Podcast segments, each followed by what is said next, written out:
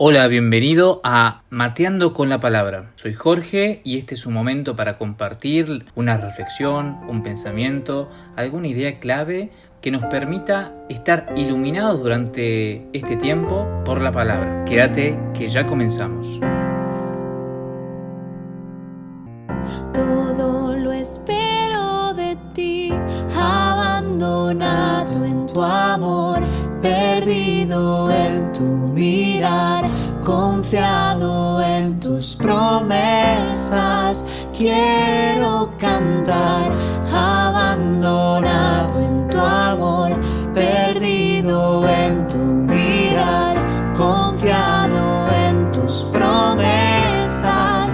Quiero cantar que si tú estás,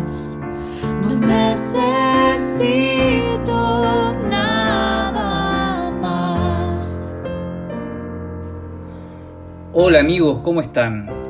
Qué alegría nuevamente poder encontrarme con ustedes a través de este medio y poder compartir un poco la vida, ¿no? Hoy quería compartirles con ustedes una cosa que me sucedió esta mañana y que me quedó en la cabeza así como dando vueltas, dando vueltas, dando, vueltas, dando vueltas. Hay un amigo mío que dice, me hace ruido.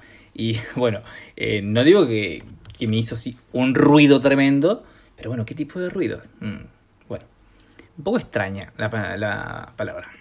De todas maneras, les comparto qué me sucedió.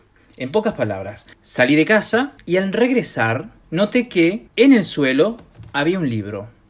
En realidad había varios libros, tres libros, ¿sí? Pero había uno que de verdad que me llamó mucho la atención y fue por eso que me detuve a mirar un poquito y hice dos fotos. Y el libro decía, se titulaba de esta manera: Speranze, desideri e realtà. En español sería Esperanza, deseos y realidad. Bueno, esta es una autora, la mm, autora de este libro. Veamos acá cómo se pronuncia. Judith Ward. Ok. Esta autora, pienso yo, que no se imaginó nunca, perteneciente a la colección Serie Blanca, siempre en italiano, esté tirado en el piso, en la calle, más que nada. Y me preguntaba dos cosas. Primero, pobre la autora, porque si, si llega a saber esto, seguramente se entristece. La segunda, preguntaba esto, si la gente realmente tiró a la basura sus esperanzas, deseos y la misma realidad. Pensaba en todos aquellos amigos que en cierto modo sí lo hicieron. Durante este tiempo de pandemia, donde todos estamos confinados en nuestras casas y estamos limitados a salir por distintas situaciones y que esto y que aquello, pienso que las esperanzas y los deseos de nuestra vida fueron totalmente abordados por la realidad, la realidad nos superó, que decidimos tirarlos, tirarlos a la basura. Yo espero, de verdad y de todo corazón, que vos no te encuentres en esta situación. Y si lo hiciste, déjame que te lo diga, cometiste un error. ¿Por qué? Porque si somos cristianos, las esperanzas y los deseos del bien nunca deben ser abandonados. Recuerdo que cuando hacía lecciones en la escuela, les decía a los jóvenes que si Dios te da un sueño, te da las capacidades para realizarlo.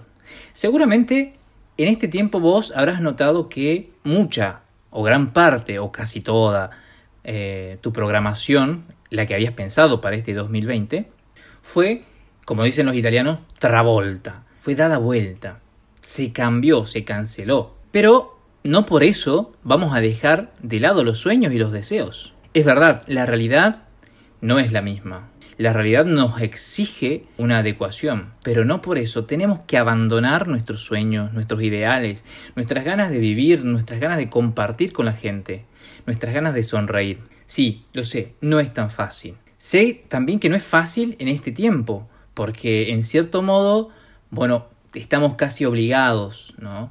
A ver la cara del otro, eh, del otro que es mi hermano, que es mi hermana, mi primo, mi, mi papá, mi mamá.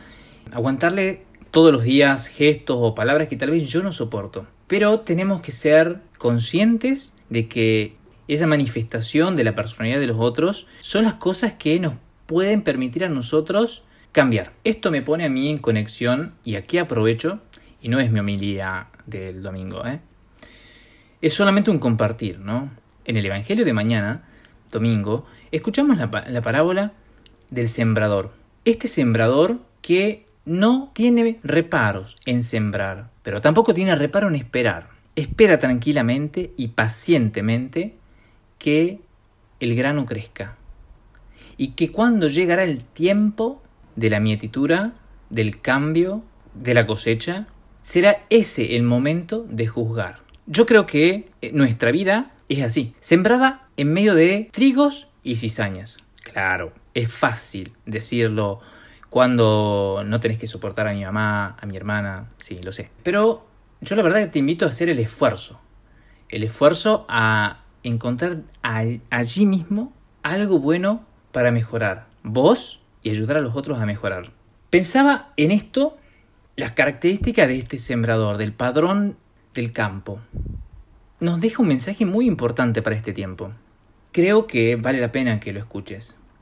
Este no es el tiempo de juzgar, sino este es el tiempo de la espera paciente y amorosa, de regar todos los días el trigo y la cizaña. Déjalos que crezcan. Hay algún motivo por el cual está allí. Si bien llegará un momento en que serán separadas, te digo que este no es el tiempo. Este no es el momento de que lo hagas. ¿Por qué? Porque en este momento no puedes decidir, no puedes tomar decisiones drásticas o que generen un cambio en tu vida. Ya lo sé. Estoy hablando ya como cura, pero estoy diciendo dos giladas. No lo sé. Lo que sí sé es que no es el momento. ¿Por qué te lo digo? Porque nosotros ahora nos encontramos invadidos de un montón de prioridades. ¿sí? Estamos, en realidad, más que prioridades, son urgencias. Hay otras cosas mucho más importantes que el separar la cizaña. Que el deseo de separar la cizaña del trigo no te haga volver ciego y que termines arrancando la planta buena, el trigo bueno de tu vida. Era eso lo que quería compartirte en el día de hoy. Espero que te haya servido. Te mando un abrazo. Espero que tengas una hermosa semana y que Dios te bendiga. Tu presencia desborda mi alma, Señor.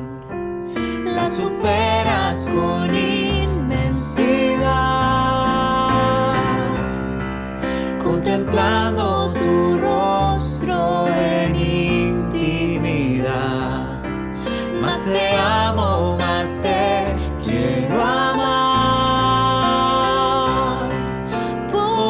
Yo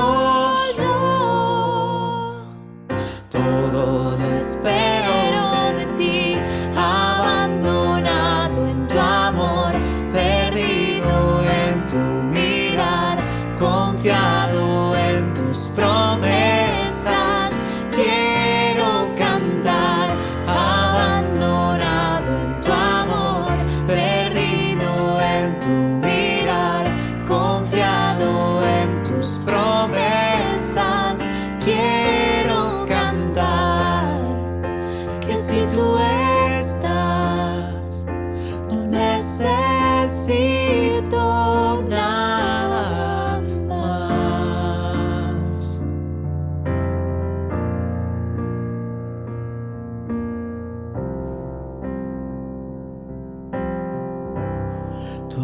espero de ti.